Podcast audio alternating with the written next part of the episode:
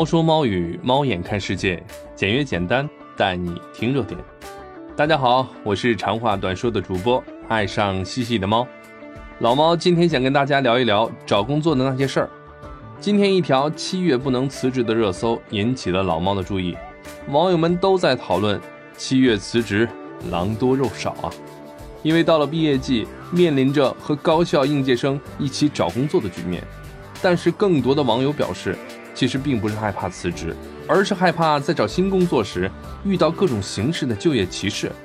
我不知道各位听友们是否都经历过这些歧视，让我们一起感受一下打工人的那些集体 emo 的时刻。第一个歧视，我想说的是性别歧视。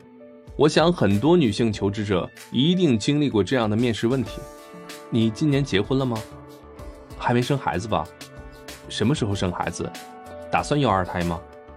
一些用人单位在招聘启事和招用环节虽然没有写明限定性别，却在面试过程中发难，并以此作为能否被录用的重要因素。这样的门槛其实是贯穿了女性职业生涯的不同阶段，成为了女性的就职障碍，尤其是育龄女性。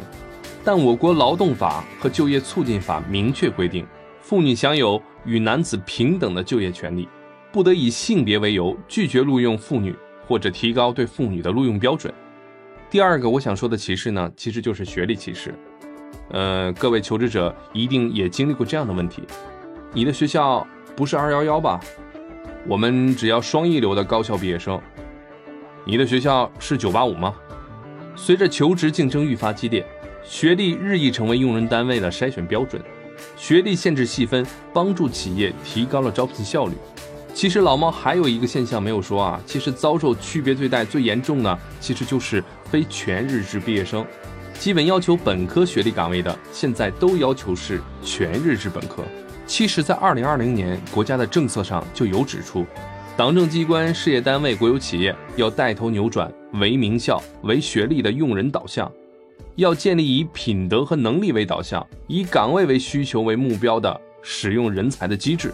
但实际。现实中的求职者很难因为企业没有做到这些而去维权，因为维权会断绝了普通人大多数的求职之路，大多数的求职者在被调中会丧失更多的求职机会。第三个歧视，我想说的就是年龄歧视。老猫其实也是一个超过了三十五岁的地产老炮，所以老猫也经历了这样的求职尴尬。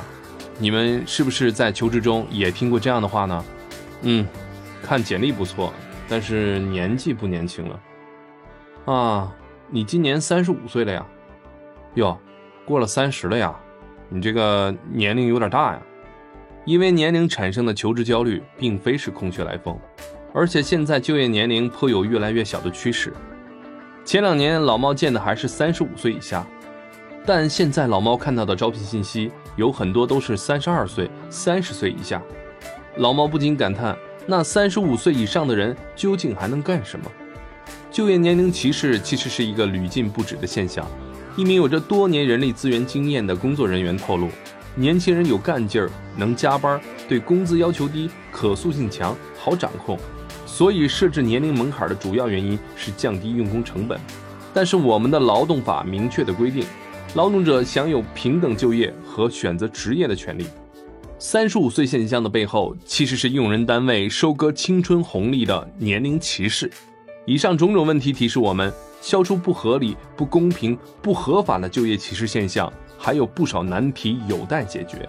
这些隐形的就业门槛，打击了求职者的自信，侵犯了个人平等就业的权利，阻碍了人力资源的流动，破坏了就业市场的公平竞争环境。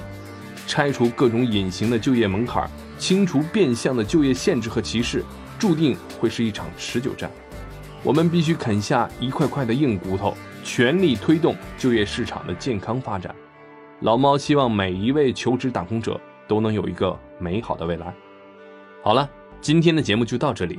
有什么想跟老猫说的，请在评论区留言。我是长话短说的主播，爱上嬉戏的猫。我们下期再见。